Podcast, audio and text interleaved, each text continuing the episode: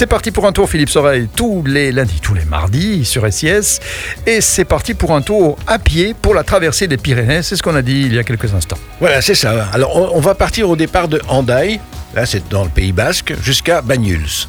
Alors donc environ euh, ouais 950 km, hein, voilà, par le fameux sentier de grande renommée, le GR10. Le GR10 c'est à travers les Pyrénées, de l'Atlantique jusqu'à la Méditerranée, en longeant la frontière espagnole.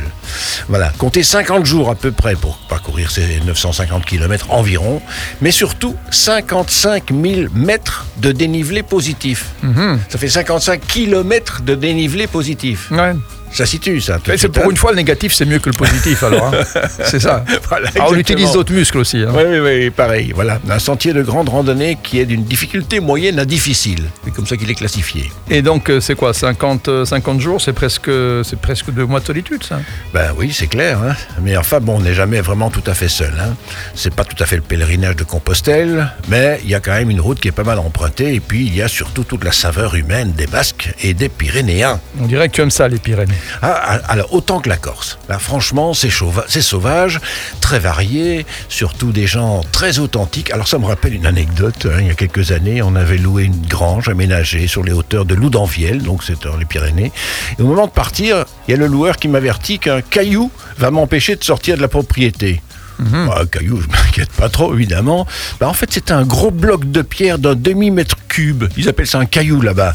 Que le voisin avait déposé pendant la nuit avec son Manitou. Hein, c'est une espèce de grand euh, euh, appareil agricole comme ça, Ouais. sur le chemin, pour embêter la propriétaire qui était, euh, avec qui il était en pétard pour une histoire de source d'eau. Ouais, plus que l'embêter, il l'emmerdait là. hein. Oui, c'est ça. Voilà. Hein, Manon des sources à Ouais, Pyrénées. c'est ça. En Pyrénées. Bon, alors cette traversée à pied, euh, je suppose que quand même on peut dormir et se ravitailler. Oui, bien sûr, il y a des minimum. gîtes. hein. Oui, bien sûr, il y a des gîtes, des refuges de montagne. Il y a aussi le camping, les auberges, les hôtels. Les hébergements en altitude sont peu nombreux, attention. Et la plupart sont d'ailleurs généralement situés dans les vallées.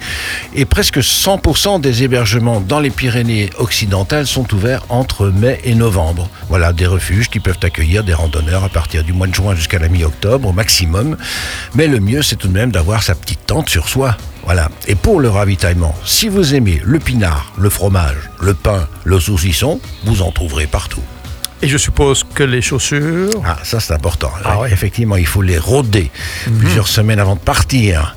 Et nos Ardennes sont un formidable terrain d'entraînement. Donc ne jamais mettre des chaussures neuves qu'on vient d'acheter pour partir. Jamais. Jamais. Il faut jamais. toujours avoir des chaussures qu'on a ah, expérimentées oui, avant. oui. Au moins quelques mois avant. Ouais, non, c'est vrai, c'est important parce qu'on peut se foutre carrément en l'air Ah, tout, le- carrément. tout le voyage. hein. Tout à fait. Ouais, voilà, ça c'est important. C'est des, des trucs qu'on ne dit pas c'est souvent. très important. Mais ne mettez pas la paire de chaussures le jour Non. où vous partez. hein. Et mettez bien le pied droit dans la chaussure droite et le pied gauche dans la chaussure gauche. Parce que sinon, c'est vraiment compliqué.